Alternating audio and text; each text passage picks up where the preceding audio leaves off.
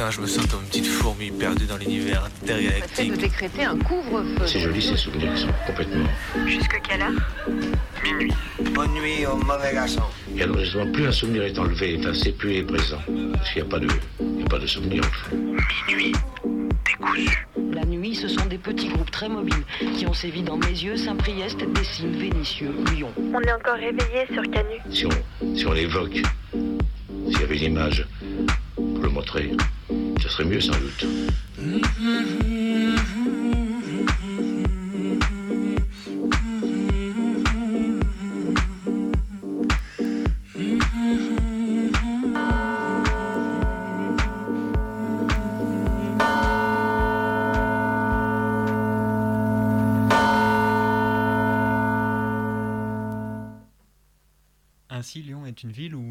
Samedi ensoleillé d'avril, une journée tranquille où les couples se baladent, tout le monde chill en profitant des premières journées chaudes de l'année, on peut croiser la groupe, on peut croiser la route de groupes euh, de fachos en route, au calme, pour aller casser la gueule à des lesbiennes.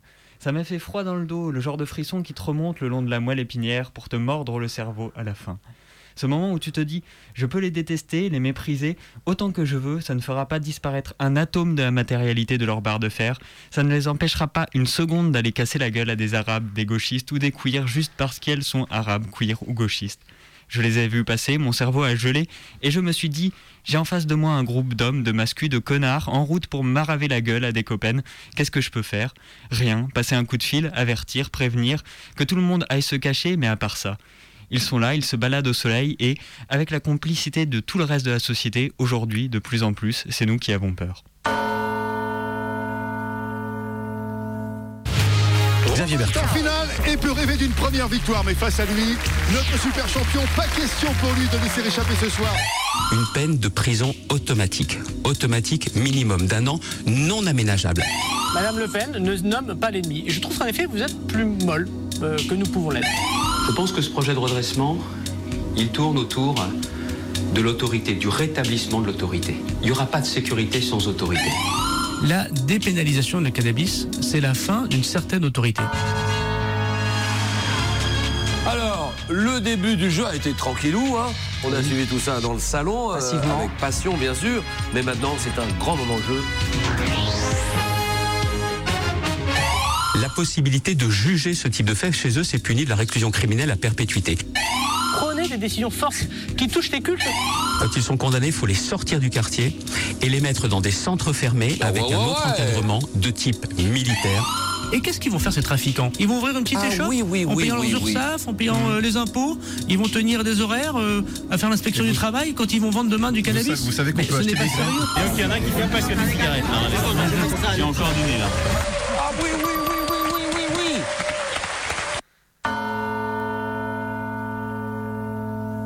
Communiqué des organisatrices suite à l'attaque fasciste visant le rassemblement pour la fierté lesbienne à Lyon. Le samedi 24 avril avait lieu le rassemblement pour la fierté lesbienne à Lyon.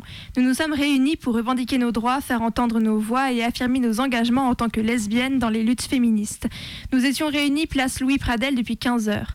Des prises de parole se sont succédées, puis nous avons lancé des slogans et des chansons dans une atmosphère revendicative et festive. Notre service d'ordre en non-mixité sans homme cisgenre était en place pour parer à toute éventualité. À 16h environ, plus d'une cinquantaine de fascistes sont arrivés en courant par la rue Puy-Gaillot, armés de panneaux de signalisation et de barres de fer. Notre service d'ordre s'est très vite positionné en ligne pour défendre les manifestantes. La police a, repoussé l'attaque à coups de gaz lacrymogène avant que le groupe n'atteigne le rassemblement. Le service d'ordre s'est déployé également à niveau de la rue Désirée pour empêcher les fascistes d'arriver par le nord. Les fascistes s'étaient apparemment réunis depuis un moment au niveau des quais de Saône et avaient prémédité cette attaque. Cette dernière avait d'ailleurs même été annoncée sur un canal Telegram d'extrême droite, Ouest Casual. Heureusement, aucun une manifestante n'a été blessée. La réaction collective a été remarquable. Il n'y a pas eu de mouvement de panique. Les manifestantes sont restées groupées, ont fait attention les uns unes aux autres, se sont déplacés vers les quais du Rhône et puis sont revenus et se sont placés derrière la ligne de service d'ordre en soutien, tout en criant des slogans antifascistes. Nous avons ensuite continué de manifester place Louis Pradel jusqu'à 17h30 environ. Cette attaque s'inscrit dans un climat de montée de violence fasciste à Lyon depuis plusieurs mois. Les fascistes n'hésitent plus à s'en prendre à des militantes LGBTQI+, et des féministes. Le 31 janvier, à l'occasion de la manifestation organisée par la Manif pour tous contre l'ouverture de la PMA à tous, des militantes d'extrême droite identifiées comme des membres du groupe Génération Identitaire ont violemment agressé des contre-manifestantes féministes et LGBTI. Le 7 mars, lors de la manifestation féministe, une cinquantaine de fascistes avaient également tenté une attaque, heureusement repoussée. Le 20 mars, c'est la librairie anarchiste La Plume Noire qui a été la cible d'une attaque fasciste. Le 3 avril devait avoir lieu la manifestation antifasciste en soutien à La Plume Noire qui a honteusement été interdite par la préfecture. Le même jour, les loups gris fascistes turcs ont attaqué la maison de la Mésopotamie. Nous ne pouvons que nous insurger face à la facilité avec laquelle les fascistes lyonnais ont pu encore une fois se réunir à plus de 50, traverser la Saône, rejoindre la place Louis Pradel et rôder après l'attaque pendant plusieurs heures sur la presqu'île sans être inquiétés. Nous ne pouvons que nous révolter que le local du groupe Génération Identitaire, la Traboule, soit encore ouvert malgré la pseudo-dissolution du groupe. Jusqu'à quand les identitaires et réactionnaires lyonnais resteront-ils impunis? Nous tenons à réaffirmer, en tant que lesbiennes, nos engagements antipatriarcaux, antifascistes et antiracistes. À ce titre, nous tenons à rappeler que nous condamnons fermement l'instrumentalisation des luttes LGBTI à des fins racistes et islamophobes. Cette attaque a prouvé que ce rassemblement était nécessaire dans une ville où l'impunité est de mise pour l'extrême droite et où il est dangereux en tant que lesbiennes de nous réunir et de protester dans l'espace public. Malgré ces intimidations, ne nous arrêterons pas. Ce rassemblement lesbien, le premier à Lyon depuis des décennies, est un succès et pas seulement parce qu'il a résisté à cette attaque fasciste. Ce rassemblement n'est que le début d'un mouvement féministe lesbien à Lyon et partout en France, comme l'ont prouvé les succès des marches et rassemblements à Paris, Bordeaux et Toulouse. Face aux fascistes, réactionnaires, machistes et lesbophobes de tous bords, nous resterons debout et résistons. Fachos, machos, les gouines auront votre. Et pendant que les fachos se baladent dans nos rues, l'extrême droite continue d'avancer ses pions sur la scène politique. C'est un de leurs émissaires favoris, violeur et ministre de l'Intérieur, qui a annoncé que le gouvernement déposerait ce mercredi un énième projet de loi antiterroriste concernant la surveillance en ligne, une mise à jour de la loi de renseignement de 2015. Grâce à ce nouveau rouage du système de pistage, de récupération des données et de fichage des Français françaises, mis progressivement en place par notre chère majorité ni de droite ni de gauche, les services de renseignement pourraient bientôt être autorisés à analyser massivement les adresses URL des sites internet consultés par tous, par tous les désignés terroristes. Le fait que ces données puissent se révéler être des données dites sensibles n'a pas l'air de les déranger plus que ça. Et je peux vous promettre qu'avec les évolutions politiques actuelles, il y a sensiblement plus de chances que ce soit les islamo-gauchistes qui entrent prochainement dans la catégorie des potentiels terroristes que les mascus de GI, du GUD ou des loups gris. Ah, les discours sur les droits humains de l'Union européenne, ils sont beaux. Hein, les petits élans de paix, tout en laissant l'extrême droite prospérer, en laissant les keufs briser des milliers de vies chaque année. Ça n'étonnera personne de savoir que l'Union européenne a dépensé 40 millions d'euros dans un programme de formation et d'équipement de la police birmane. La même qui a déjà tué 700 personnes et blessé quelques 3000 depuis le début de la grève générale qui se poursuit face au coup d'État. Plusieurs milliers de casques, de boucliers, de jambières ainsi que de nombreuses techniques de gestion de foule ont ainsi été enseignées à plus de 4500 keufs myanmarais à l'arrivée au pouvoir d'Aung San Suu Kyi en 2016. L'horreur. Mais finalement, quoi de nouveau? Les keufs européens font figure de spécialistes des formations de contre-insurrection depuis la période coloniale dans les nouveaux pays capitalistes. Cela pourrait pourtant être une leçon aux avocats de la réforme de la police et de la hausse de la forme et la demande de formation. Regardez comme ils sont bien formés. Ils savent faire, c'est leur job. Ils sont capables de répondre à n'importe quel degré de violence contestataire. On ne veut pas de votre réforme, on veut l'abolition. Et alors que les étudiants et étudiantes sont de plus en plus en galère, alors que le Covid contribue à précariser jour après jour au sein des universités, Lyon 2 a décidé dans le plus grand des calmes de supprimer deux de ses salles informatiques. À quoi bon, n'est-ce pas? À quoi bon maintenir des espaces de travail et des ressources accessibles aux étudiants et étudiantes et personnels alors que les partiels arrivent, que les moniteurs informatiques sont une des clés de voûte de la fac et que l'on dit lutter contre la précarité informatique? Pourquoi finalement permettre aux étudiantes d'aller travailler dans des espaces calmes et adéquats quand elles peuvent le faire sur des ordi premier prix dans leur chambre universitaire Pourquoi laisser plus d'une imprimante disponible sur l'ensemble de la fac? L'unique salle info de Lyon 2 accueillera donc seul les travaux de groupe, l'accompagnement des étudiantes eux, en grande difficulté et il faudra faire avec le passage, les voix, les sonneries de tel.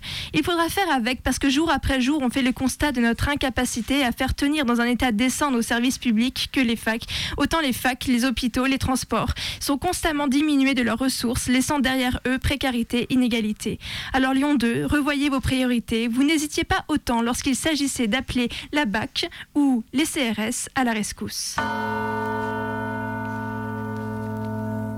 Et après avoir allègrement soufflé sur les braises, on a des membres du gouvernement qui viennent se plaindre que, oh tiens, des militaires un peu réac qui vont sans doute faire un putsch. Il y a donc des militaires d'extrême droite Quoi Vous me l'apprenez? Maintenant, Florence Parly demande des sanctions pour les 20 généraux qui ont signé une tribune appelant à un retour de l'honneur pour nos gouvernements. Elle devrait peut-être d'abord demander aux autres guignols type Darmanin, Blanquer ou Vidal d'arrêter de jouer avec des allumettes. Mais non, tout le gouvernement joue aux étonnés devant la tribune. Comme si elles n'avaient pas contribué elles-mêmes à construire les idées que le texte contient. Mais continuez, continuez, peut-être que vous réaliserez que vous êtes en train de faire ce que vous êtes en train de faire quand les FAF seront dans votre Capitole à vous. Une info qui est peut-être passée inaperçue entre deux soubresauts fascistes ou sanitaires ici ou là, mais une nouvelle qui apporte le sourire quand même. La commission des comptes de campagne a invalidé la demande de défiscalisation des dons du groupe La Manif pour tous. Car oui, LMPT s'était constitué en parti politique en 2015. Pratique pour avoir des aides financières et pouvoir faire défiscaliser les dons de ses donateurs pardon, à hauteur de 66%, aka faire de la thune sur l'homophobie. Donc voilà, les adhérents de LMPT ne pourront plus défiscaliser leurs dons énormes chats dans leur sale gueule. D'autant qu'il faut quand même rappeler que dans leur, dans, le, dans leur meilleur temps, autour de 2012-2013, LMPT reposait sur 4,3 millions de recettes, dont 1,5 million d'euros rien qu'en donation. Et ouais, l'homophobie, ça rapporte. Bon, après, on va pas se mentir, c'est quand même un mouvement de gros bourges, donc on peut gager que ça changera pas grand chose. Mais ça fait quand même sacrément plaisir. Comme on dit en contre-manif à Lyon, Fourvière en feu, LMPT au milieu. Thank you. Le samedi, le 5 avril dernier, une travailleuse du sexe trouvait la mort dans sa camionnette à l'est de Lyon. Le 13 avril, un rassemblement avait lieu contre la précarité imposée au TDS. Et pour cause. Comme le montre un article paru aujourd'hui dans rue 89, Lyon, la situation des prostituées lyonnaises est un calvaire. Braquage, agression, viol et incendie criminel de camionnettes. La criminalisation des clients et l'application de colons à virer les TDS de la ville auront réussi à les précariser encore plus qu'elles ne l'étaient déjà. De quel type d'échec collectif on, euh, collectif on parle quand on abandonne des travailleuses sans protection sociale, sans droit et qu'on leur retire jusqu'à la possibilité de se protéger elles-mêmes? Certains et certaines devraient crever de honte, mais ce sont les TDS qui meurent. Alors, il va falloir porter la question une bonne fois pour toutes sur le devant de la scène, tout casser pour se faire entendre s'il le faut. Il va falloir une bonne fois pour toutes dépasser les débats à bolo, prohibo. Ça, c'est la théorie. Dans la pratique, des femmes meurent. Force au TDS de Lyon et d'ailleurs. Et il est 23h13 sur les ondes rebelles du 102.2 FM dans la région lyonnaise et autres. Et vous écoutez toujours Minuit décousu, votre émission. Enfin, vous écoutez toujours, vous écoutez Minuit décousu, votre émission du mardi soir de 23h à minuit. On est la team, on est Maë, il y a Maë, il y a Martin, pardon, la fatigue parle. Et on se retrouve du coup comme d'habitude pour une heure en direct. Et on va commencer par la traditionnelle action militante pour continuer par un documentaire. Ce sera une rediffusion cette fois-ci. Exactement. Et puis on finira par une fiction. Et en attendant, n'oubliez pas que vous pouvez nous contacter pour passer un son avec une petite anecdote, un petit témoignage. On se fera plaisir de l'écouter tous ensemble. Pour ça, bah, taguez-nous sur Twitter hein, parce que l'insert téléphonique n'est pas encore réparé, mais ça va venir. On va faire des tests juste après l'émission. En tout cas, contactez-nous, envoyez-nous un son. Et le, voilà, le Twitter quand même, c'est @mdécousu parce que ça, du coup, on le précise plus parce qu'avant on donnait le numéro de téléphone, on prenait le temps de voilà de d'énumérer, d'essayer de se le rappeler, machin. Bon, maintenant c'est c'est du passé tout ça. Finalement, on est passé dans un autre monde, le monde 2.0 de la radio. Donc taguez-nous avec un bon vieux arrobas des familles. Peut-être qu'on aura l'occasion de le voir pendant le documentaire tout à l'heure. Qui sait? Ça peut être sympa. Et Martin, on va te laisser la parole du coup pour cette action militante. Oui, une action militante que qui m'a été inspiré par le livre de Sylvia Plath, La cloche de la détresse, avec euh, une femme qui erre dans, dans, les dans les asiles américains au début des années 50. Donc voilà. On écoute ça.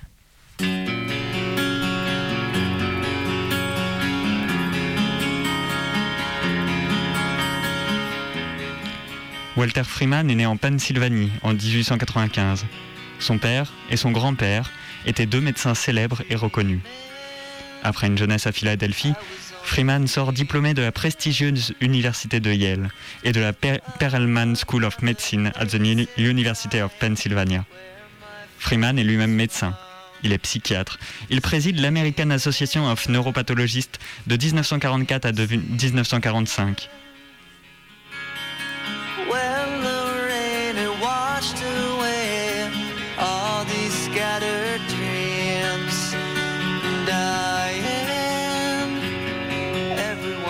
Freeman est médecin et inventeur de la lobotomie de masse. Dans les années 50, et alors que le reste du monde commence déjà à remettre en question l'efficacité de cette méthode, Freeman, avec son associé James Watt, parcourt les États-Unis. À deux, il pratique des lobotomies en série et en enfonçant ce pic à glace dans le lobe orbitaire des patients après avoir soulevé la paupière, il propose une vingtaine de, pour une vingtaine de francs de soulager les fous, les folles et surtout leurs proches de leur maladie mentale. Sans anesthésie ni asepsie chirurgicale, Freeman opère dans sa camionnette à travers le pays. On lui doit environ 4000 interventions, dont celle pratiquée sur la sœur de John Fitzgerald Kennedy, qui restera handicapée à vie.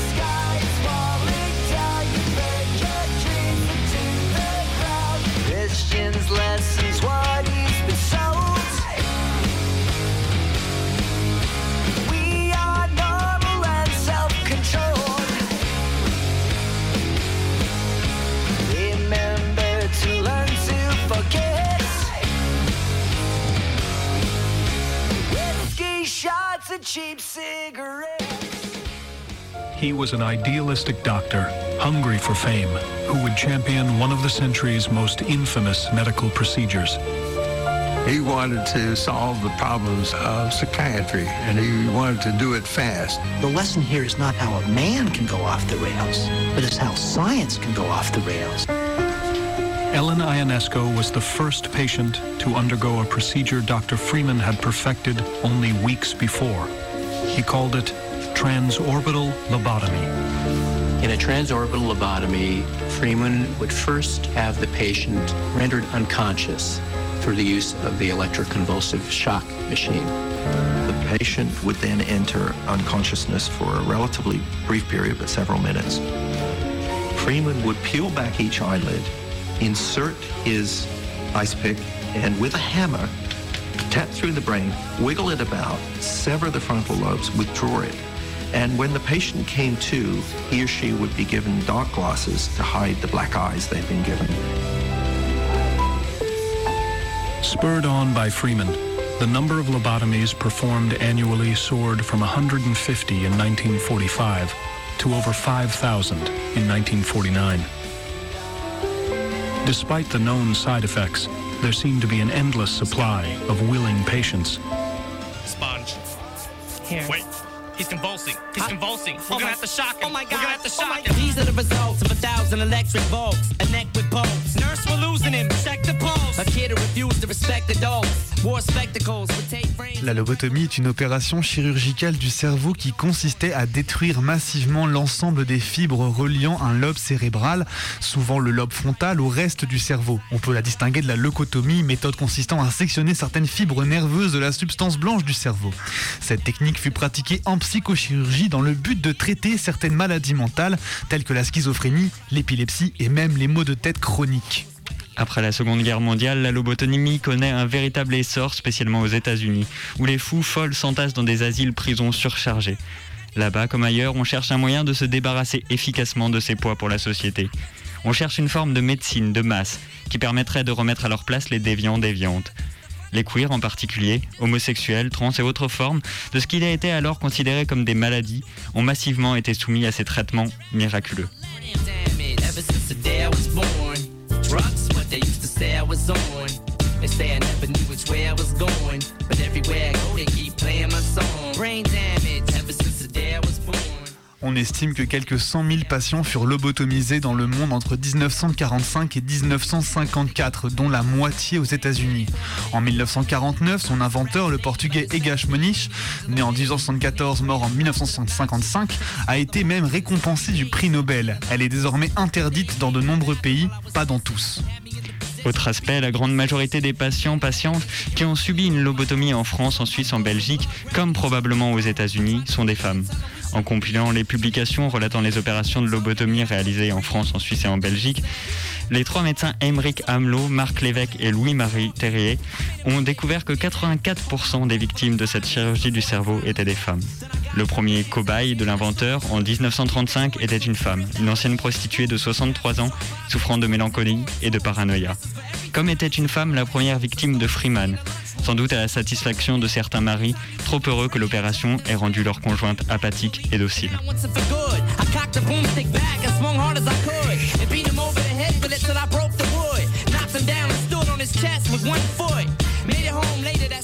Des mouvements se dressent bien sûr contre ces mutilations.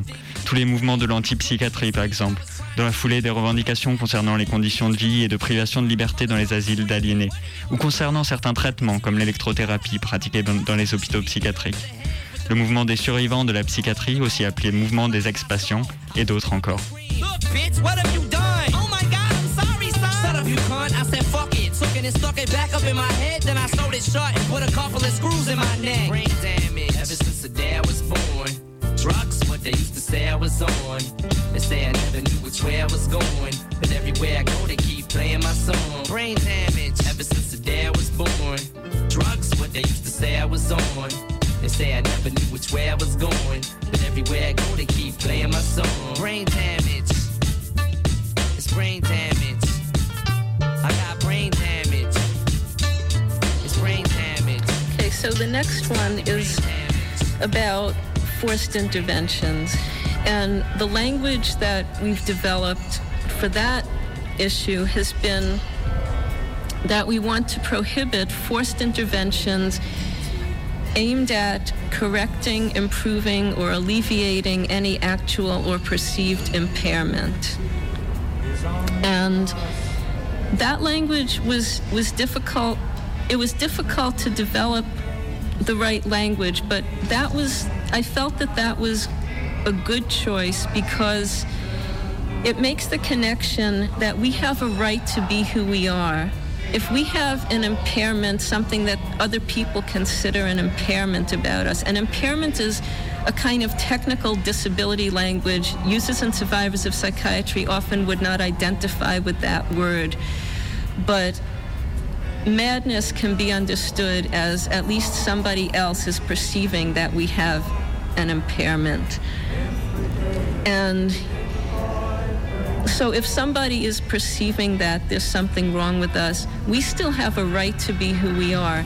And if other people want to change our minds and bodies against our will, that's a profound violation of our being, of our of our mind and body and spirit and speak for myself that was that was the most profound thing that in a sense drove me mad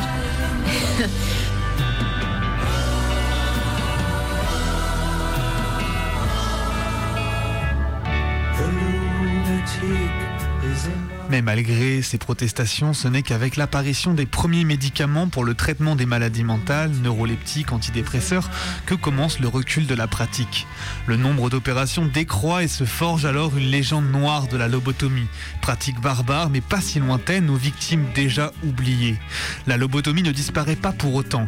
Quelques opérations continuent d'avoir lieu jusqu'aux années 80 et même encore en 91 en France sur un homme de 23 ans souffrant de psychose agressive.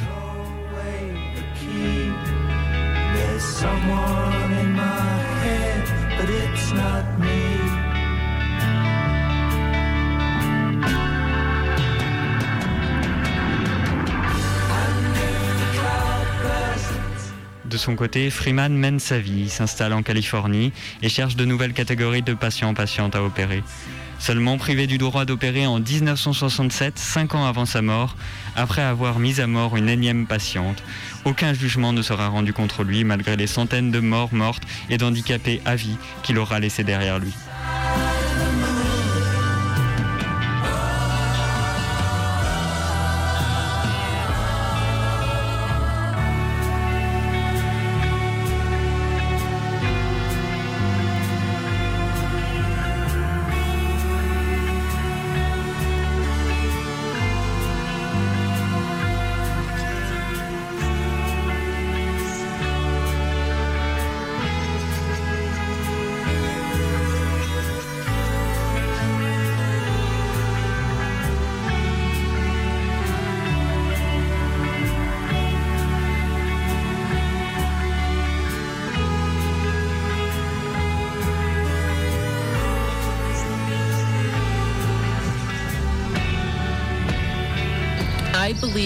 I've made the argument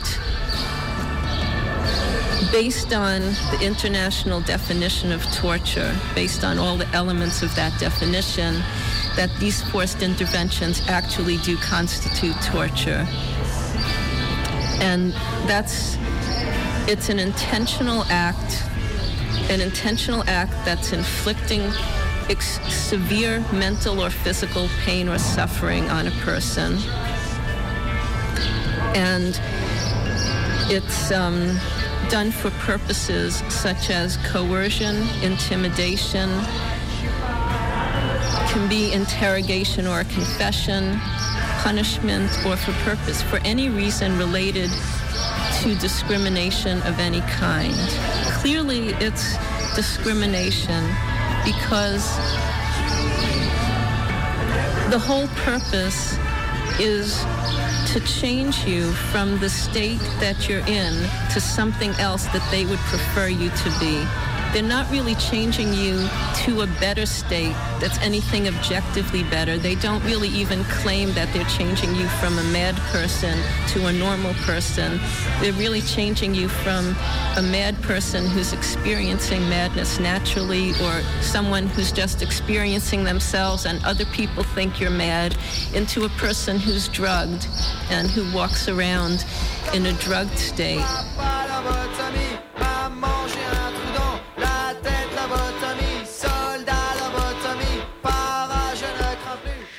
Aujourd'hui, certains, certaines, comme Tina Minkovitz, avocate et fondatrice du Centre pour les droits de l'homme, des usagers et des survivants de la psychiatrie, considèrent que la psychiatrisation forcée répond aux critères de la définition de la torture, celle figurant à l'article 1er de la Convention des Nations Unies contre la torture. Il s'agit d'un acte qui inflige intentionnellement une douleur ou des souffrances aiguës, physiques ou mentales, par des agents de l'État et ou, avec leur consentement et à des fins d'interrogatoire, de contrainte, d'intimidation, de punition ou pour tout autre motif fondé sur une forme de discrimination quelle qu'elle soit. Ainsi, au nom de la norme, des hommes qui s'estimaient alors médecins ont mutilé des milliers de femmes, d'homosexuels, de personnes trans dans des pays prétendument les plus développés du globe, dissimulant leur vision normative de ce qui est bon en société sous une prétendue médecine. Des hommes qui se considéraient comme des héros, aidant à désengorger les asiles et à rétablir la paix dans les foyers, et contre lesquels très peu voire aucune action n'a été menée, car les victimes, comme toujours, étaient celles qui n'avaient pas la voix pour se plaindre. Et il faut dire que ça arrangeait bien les autres.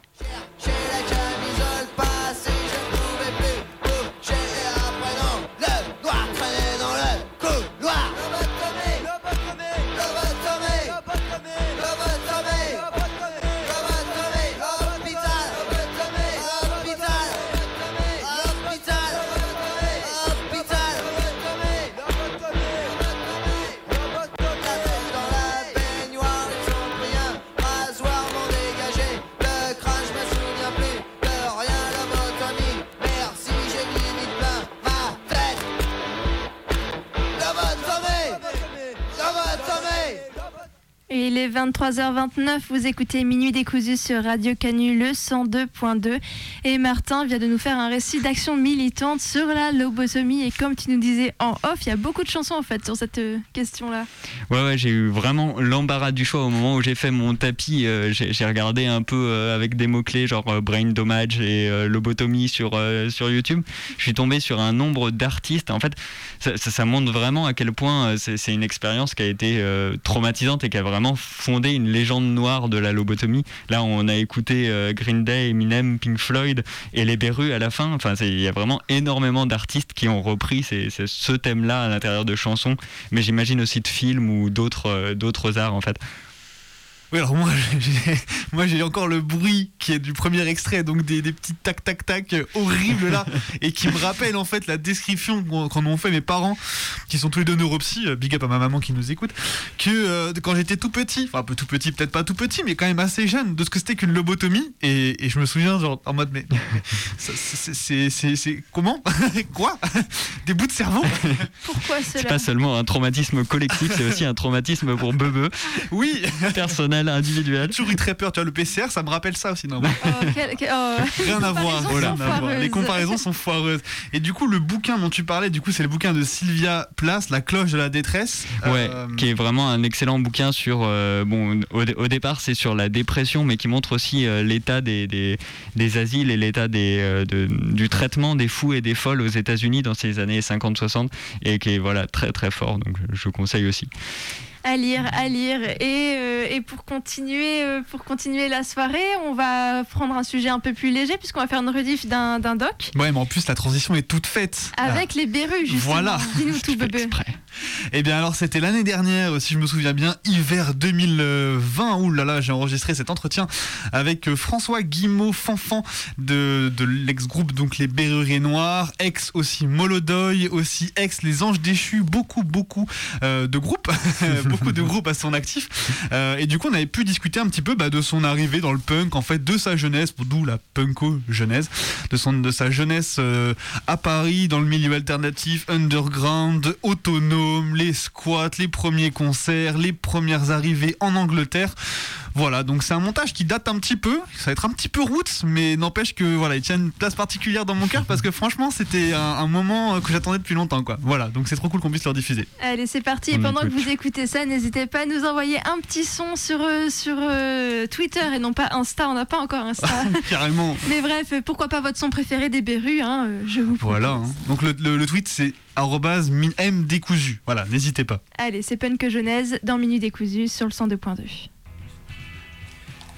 pas de, pas, de, problème quoi. Donc je suis parti avec Stan, Mickey et d'autres euh, ébouriffés quoi, mais qui étaient un peu plus âgés parce que moi j'étais mineur et euh, donc on a été au concert de Suxy, euh, je sais si c'est Electric Ballroom ou un truc comme ça, mais euh, plus de 1000 personnes, enfin un gros concert, elles cassaient tout, c'était effroyable, il y avait des bobbies partout et puis eux ils m'avaient laissé, puis eux ils picolaient la bière euh, et donc euh, c'était un, baptême euh, et heureusement il n'y a pas eu de, de, de- de- drame et de, problème. C'était quelque chose. Je connais très peu les, les groupes punk et encore moins leur musique, mais on m'a toujours dit que les punks étaient des gens qui faisaient des choses horribles et tout. Il y a moins d'un mois, une centaine de jeunes punks se heurtaient aux forces de police en banlieue parisienne.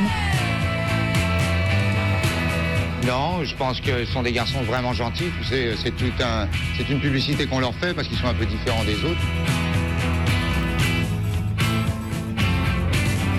Je dirais que euh, il y a une, une- une stimulation collective du fait qu'on on, on s'en parle entre euh, copains et puis on se donne rendez-vous.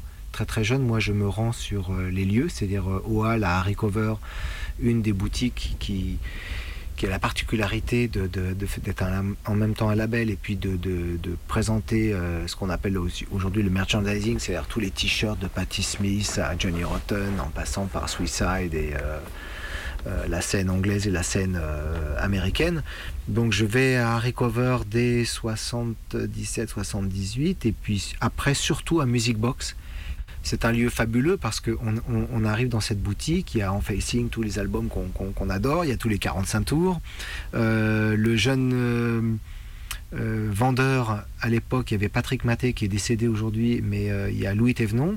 Et Louis nous fait écouter les 45 tours. Donc on, découvre Steve Littlefinger, les premiers 45 tours et tout ça. Il nous fait écouter des sons.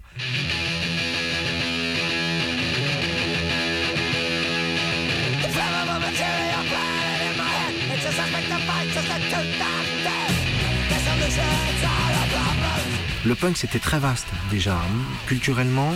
euh, euh, c'est ça qui m'intéressait d'ailleurs, c'est qu'on pouvait écouter aussi bien de l'industriel comme Throbbing Gristle.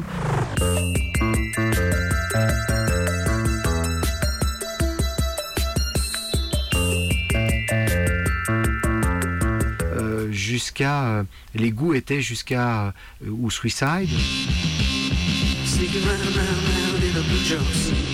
Toute la scène euh, no wave ou new- new-yorkaise euh, jusqu'à des groupes euh, qu'on pourrait qualifier de street punk comme Chelsea ou des groupes qui étaient beaucoup plus euh, prolétaires anglais.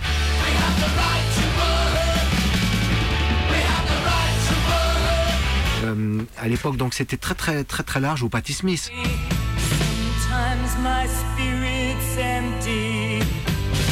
qui est encore une autre, une autre icône de, de- de- plus, plus poétique, mais qui était quand même classée dans, le, dans la mouvance punk. Donc c'était c'était très large musicalement. It's a disease, it's a plague, it's been going on for too long, it's history, it's vile, it's not achieving anything, it's just digression.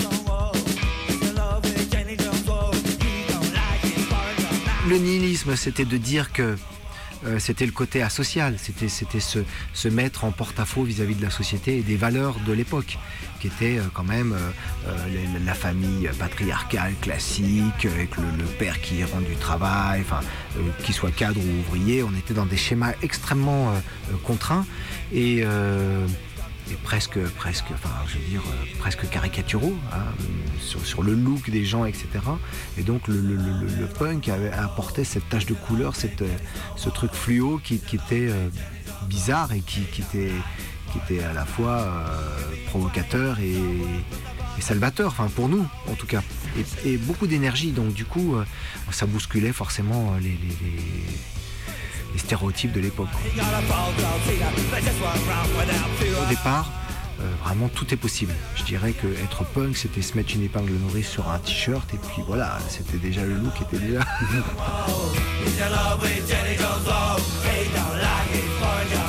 J'ai démarré dans un, groupe qui existait déjà, qui était les, les, qui, qui est un groupe un peu mythique, mais on a fait quelques concerts, pas grand chose, mais euh, euh, Noir est, né du décès ou de, la dégradation de, de- des anciens Berruriers. C'est-à-dire qu'on a voulu faire un concert de deuil aux anciens Berruriers avec Laurent qui me remplaçait aussi, qui remplaçait aussi l'ancien guitariste des, des. Et euh, sous le nom de Berrurier Noir, on a fait cette espèce de performance scénique qui est resté et qui a été le, premier euh, départ de, de, de, Noir. Donc on a tout fait au départ à deux à deux, c'est-à-dire euh, Laurent et, moi-même, ce qui, est bizarre avec une boîte à rythme, un- une guitare et, un chant. Quoi. Donc euh, musicalement, c'était très très euh, rudimentaire, mais c'est ce qui a fait en fait le, charme et la dynamique du groupe. C'est-à-dire que les gens se sont dit, c'est quoi ce duo de Mais nous, on avait en tête le duo de de Suicide, de Martin Rev et Alan Vega et d'autres d'autres personnages comme ça de la scène qui, étaient ultra minimalistes. Donc euh,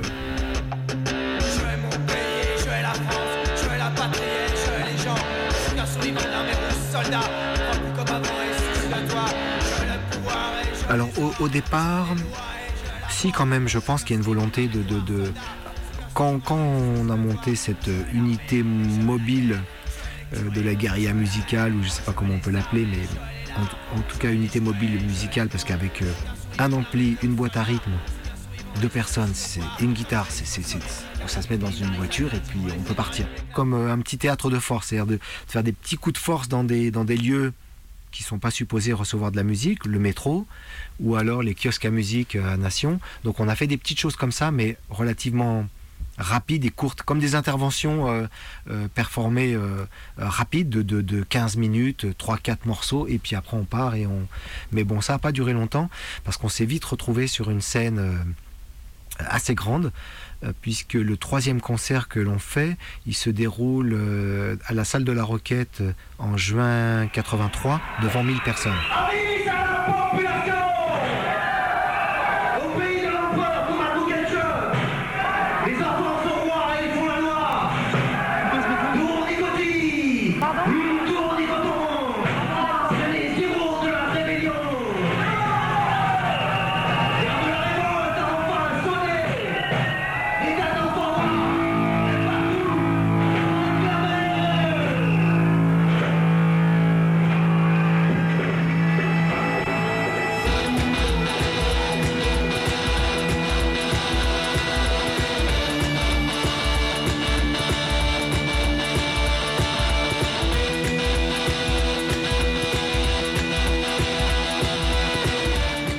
Pense qu'il nous tenait à cœur aussi, c'est euh, le terme solidarité. C'est-à-dire que comme euh, cette... Et je pense c'est ce qui a ramené et permis au public, de, au, groupe d'avoir du public. C'est-à-dire qu'un certain nombre de jeunes euh, marginaux ou, en marge ou en rupture de banc euh, se sont dit mais en fait euh, ils sont comme nous. Donc du coup ça a ramené des gens qui évidemment en groupe après se sont sentis beaucoup plus solidaires, où ont pu partager des expériences et musicales et culturelles et, et- de squat et d'autres et de do it, yourself pour engendrer ce qu'on a appelé après la, scène alternative, la scène rock alternative. Mais euh, au départ, nous, c'est plus un, cri, une sorte de, cri de souffrance ou de cri d'alerte dans, la société. Mais on, se rend compte que ce cri, bah, il y en a plein d'autres, jeunes qui le portent.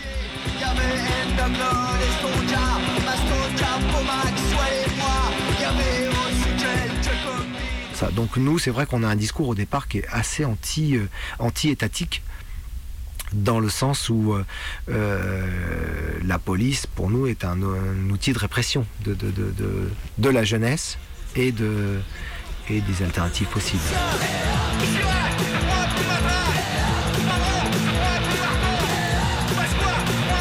La France a toujours été un pays un peu euh, en méfiance de sa jeunesse dès que la jeunesse commençait à prendre un peu de pouvoir ou un peu de- de prise sur l'espace public. Donc euh, il y a toujours eu cette, euh, cette idée que bah, euh, on peut très vite verser dans la délinquance et, et et comment a été soignée la délinquance, c'était tout de suite avec la notion d'enfermement.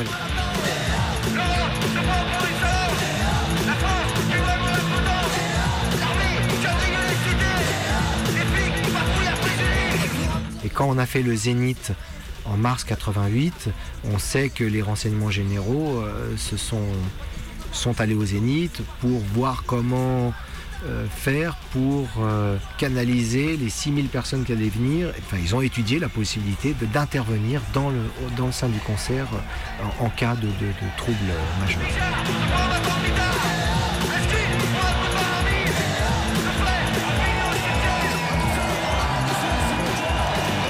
Rendez-vous, bande de. Vous êtes merdés. Euh, ce qui n'a pas été le cas. Il y a véritablement une peur du pouvoir que tout d'un coup, un peu comme les Gilets jaunes, il y a un, un uluberli qui disent tous à l'Elysée et hop, vous avez 3000 personnes, 3000 jeunes qui partent en furie. euh. Bon, c'était pas ni notre objectif, ni, le but, mais on sent, sent, qu'il y avait une sorte de- de peur euh, du pouvoir, toujours de, de- de- du fait que la, la jeunesse peut être inco- incontrôlable. quoi. dire ton âge, la peur dessinait les visages, alors tu as pleuré de rage. Je dirais que être punk, c'était se mettre une épingle nourrice sur un t-shirt et puis voilà, c'était déjà le look était déjà. Sur les traces des rêves perdus.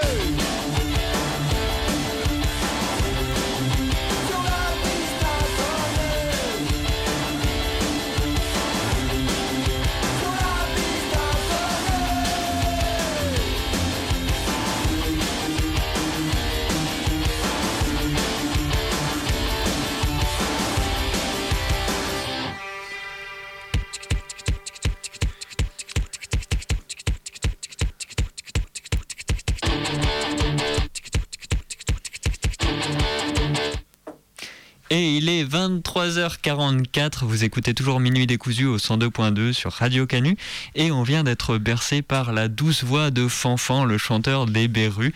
On vient de réécouter du coup un documentaire qui avait été réalisé l'année dernière. Et on va enchaîner avec une petite musique euh, pour euh, se détendre, Ouais. avec une petite anecdote que euh, Benoît nous a préparée. Voilà, c'est ça. Pendant les discussions en off, on reparlait psychiatrie, psychologie, etc. Et en fait, du coup, j'en étais venu à parler en fait de la. Ça m'a rappelé la fois en fait où j'étais euh, ambulancier, donc à l'hôpital de la Pitié-Salpêtrière. Il y a un service qui s'appelle le STIA. Gros big up à ce service qui doit avoir beaucoup de boulot en ce moment, qui en fait euh, transporte des gens interservices, vu que la Salpêtrière, ça fait quasiment la moitié du 12e arrondissement. Voilà, donc du coup, 12e arrondissement, c'est peut-être pas ça. Je sais plus. Bref, en tout cas, c'est très très grand. Euh, et du coup, ça nécessite de transporter des gens. Et voilà, donc du coup, on passait beaucoup de temps en ambulance entre les transports de personnes. Euh, C'était moralement très prenant, psychologiquement très marquant, notamment le passage en secteur fermé, bien entendu,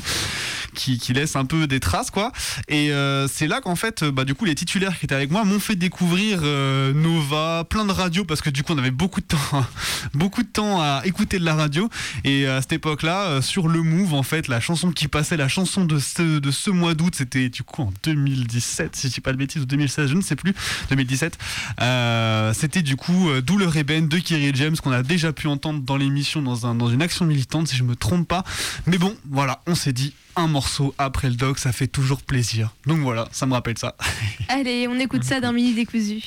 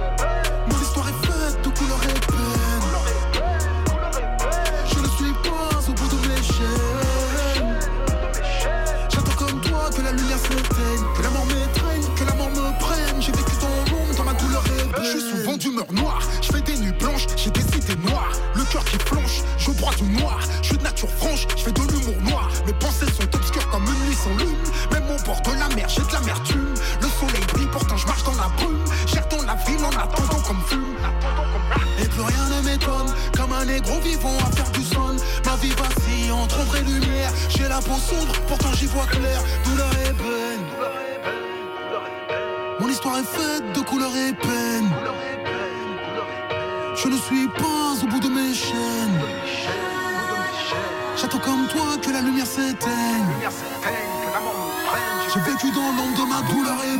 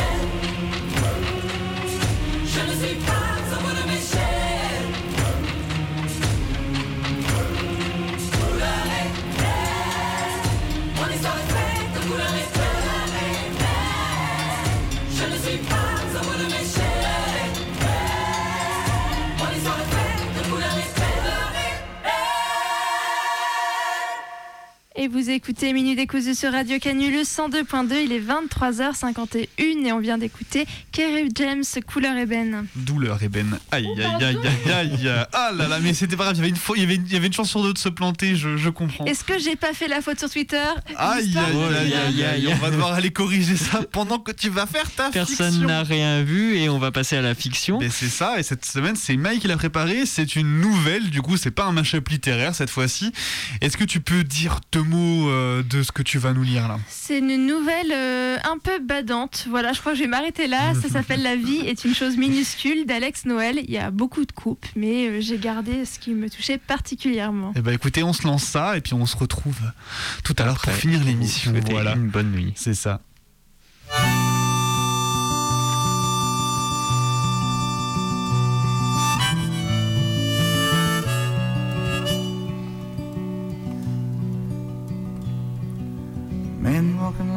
Ce matin-là, moi, Simone Brown, femme parmi les femmes, j'étais déjà éveillée quand j'entendis le bruit d'une corneille s'écrasant contre la fenêtre de ma chambre. La mauvaise herbe avait poussé devant la maison de feu mon mari, la chaleur du thé sur mes doigts et la clôture verte qui serait à repeindre. Voilà ce camion qui remontait l'allée et s'annonçant par ses longs nuages de poussière grise.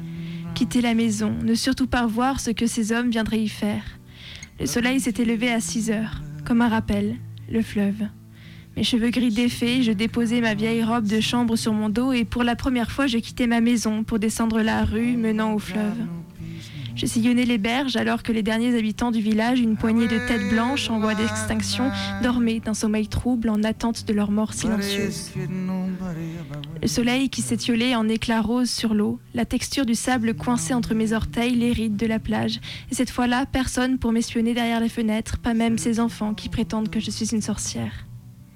Le fleuve, je ne l'avais presque plus contemplé depuis août 1960. Il y eut bel et bien un temps où je venais y plonger la tête chaque matin pour confier mes rêves à l'eau. Mais après cet été-là, je l'ai boudé, le fleuve, exigeant de lui qu'il recrache parmi les varechs les restes de ma personne, ma véritable personne, celle que très tôt dans la vie j'avais égarée. Comme autrefois, mais pour la dernière fois. J'aurais voulu dériver vers le Havre bien avant le reflux pour me fondre parmi les reflets du jour et le froid de l'eau. Son goût salin, ma robe de chambre aurait flotté à la surface de ces choses qui n'existent déjà plus. Et j'aurais aimé que mon corps navigue à jamais sur l'estuaire, mon épave et mon tombeau. Et il ne resterait de moi, Simone Brown, qu'un thé noir infusé sur la table de ma cuisine et des noms à demi gravés sur les pierres du cimetière de mon village. Comme un appel, le fleuve.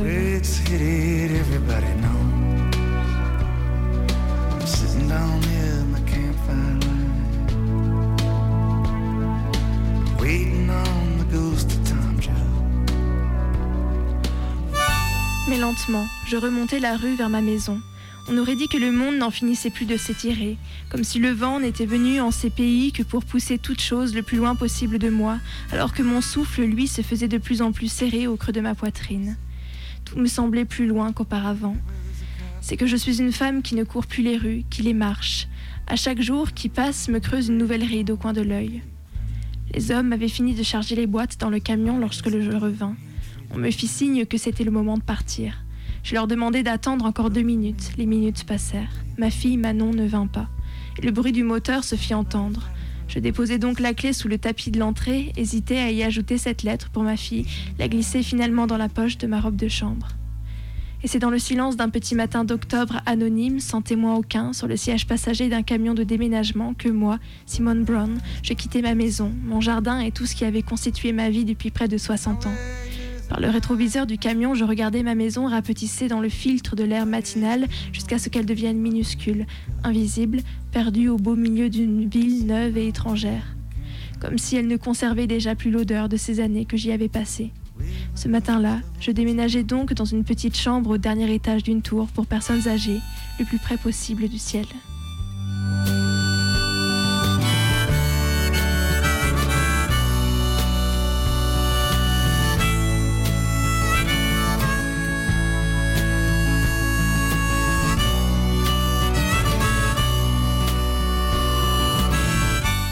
Autrefois, sous la semence de feu mon mari, sans plainte aucune, mon ventre avait libéré des petites marionnettes reliées à moi par un seul fil. On avait coupé ce fil. Mes enfants s'étaient levés pour marcher, pour ne devenir que des atomes dans le ventre du monde, et aujourd'hui voilà qu'ils tombaient dans la démesure, refusaient de m'adresser la parole. Il ne restait de nous que des ruines. La vérité, c'est que je n'avais pas été une mère très présente, préférant l'été venu m'isoler dans mon jardin pour y remuer la terre plutôt que de passer du temps avec mon mari et mes enfants. Si ces derniers venaient m'y rejoindre, je les chassais, les envoyais jouer plus loin, de sorte que les enfants grandirent, côtoyèrent leur mère comme une sorte d'étrangère inaccessible et froide.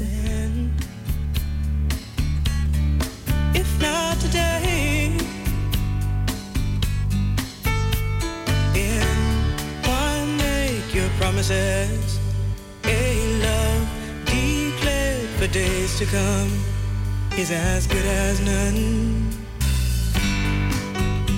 Les enfants partirent tous s'installer à la ville, ne boudèrent, ne gardèrent contact qu'avec leur père. Les années passèrent. Mon mari perdit l'usage de ses jambes, parla de moins en moins. Cloué dans un fauteuil roulant, je le surnommais l'homme à roulettes, le négligeais complètement. Puis le vieil homme commença à dépérir de plus en plus. Et ce fut comme si j'avais compris. Je commençais à, le traîner avec moi au jardin et à l'installer à mes côtés, menaçant chaque fois de le lâcher dans la petite côte. Tous deux, nous rions à l'idée. Assis dans son fauteuil, le vieillard m'enveloppait d'un regard bienveillant, amoureux. De mon côté, je conservais un visage impassible et c'est justement quelque chose dans cette manière que j'avais d'être plus rigide qui me trahissait, dans cette frénésie exagérée que je mettais à jardiner pour ne pas regarder mon mari près de moi. Puis un jour, ce fut comme si le barrage cédait, brisait le silence qui régnait entre nous depuis des années. L'homme mourut quelques jours plus tard, et je n'eus tout- toute réaction qu'un rictus nerveux. Quelque chose changea également dans mon regard, plus triste, plus beau peut-être.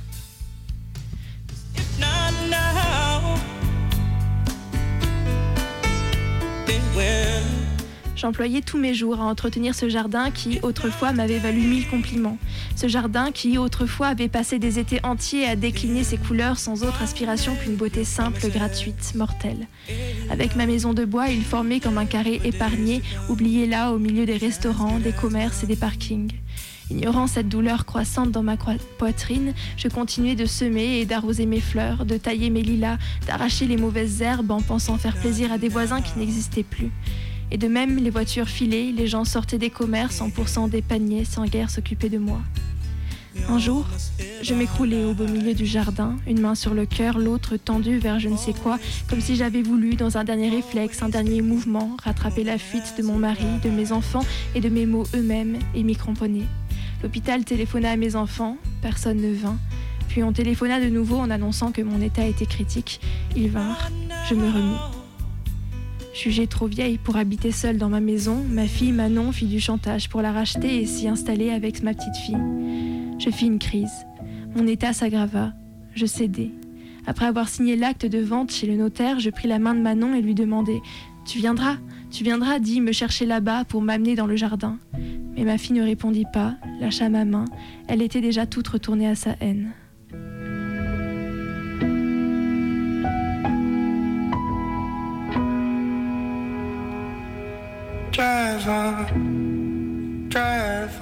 Devant la fenêtre de ma nouvelle chambre, à regarder les voitures filer sur le boulevard, les arbres flamboyants, les journées se rétrécir, je me demandais de quelle manière j'allais mourir. Je cherchais une mort discrète, anonyme, sans bruit aucun. J'aurais aimé mourir dans mon sommeil pour habiter enfin mes rêves. Je craignais plus que tout de perdre la raison. Don't you worry your head about a thing. Drive on, drive on, my. Don't you stop till you know you're gone. Drive on, drive on. Un jour, ma petite fille vint me rendre visite. Je lui demandai des nouvelles du jardin, si la clôture avait été repeinte, si mon érable portait toujours ses feuilles rouges. Rosalie déclara qu'il n'était plus là. Quoi lui dis-je. L'érable? Il est mort? C'est de cette façon que j'appris qu'on avait rasé mon jardin, que Manon, sans doute par vengeance, avait vendu mon terrain pour agrandir le parking du centre commercial, qu'il ne restait aucune fleur, aucun arbre, aucune trace de ce village où un jour j'étais née. Je n'écoutais plus ce que Rosalie me disait. Un nœud s'était formé quelque part en moi. La vie de mon jardin, recouvert d'asphalte.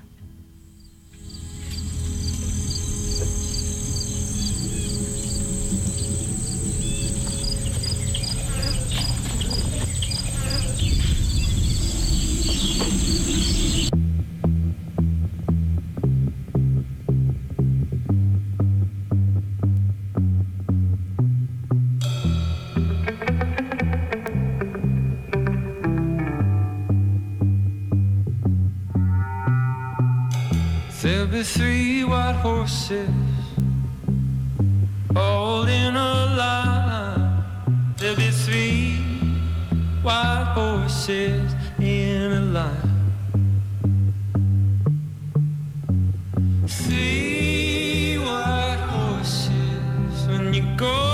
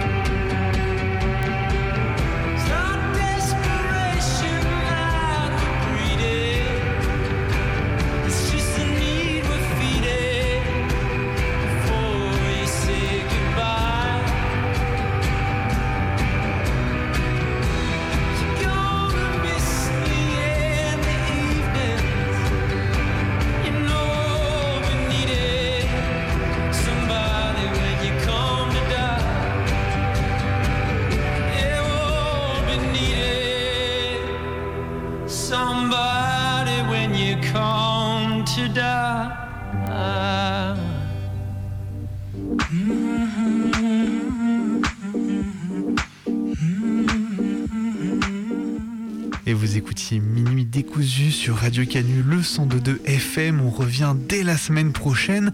D'ici là, vous pouvez retrouver l'intégralité de nos émissions sur notre audioblog Arte Radio. Si jamais vous voulez euh, témoigner dans l'émission, participer, qu'on vous tende le micro, n'hésitez pas à nous contacter sur notre Twitter ou en tout cas sur notre adresse mail euh. On serait ravis de prendre vos témoignages pour des documentaires. Voilà, anonyme, pas anonyme. Nous, on est là pour ça. Et voilà, donc on vous souhaite une très bonne nuit et à la semaine prochaine. Bonne nuit. Bonne nuit. به تو نقش و به تو صورت به یکی جا من و تو خوش و فارغ ز خرافات پریشان من و تو من و تو بی من و تو جمع sunset is old. Mm-hmm.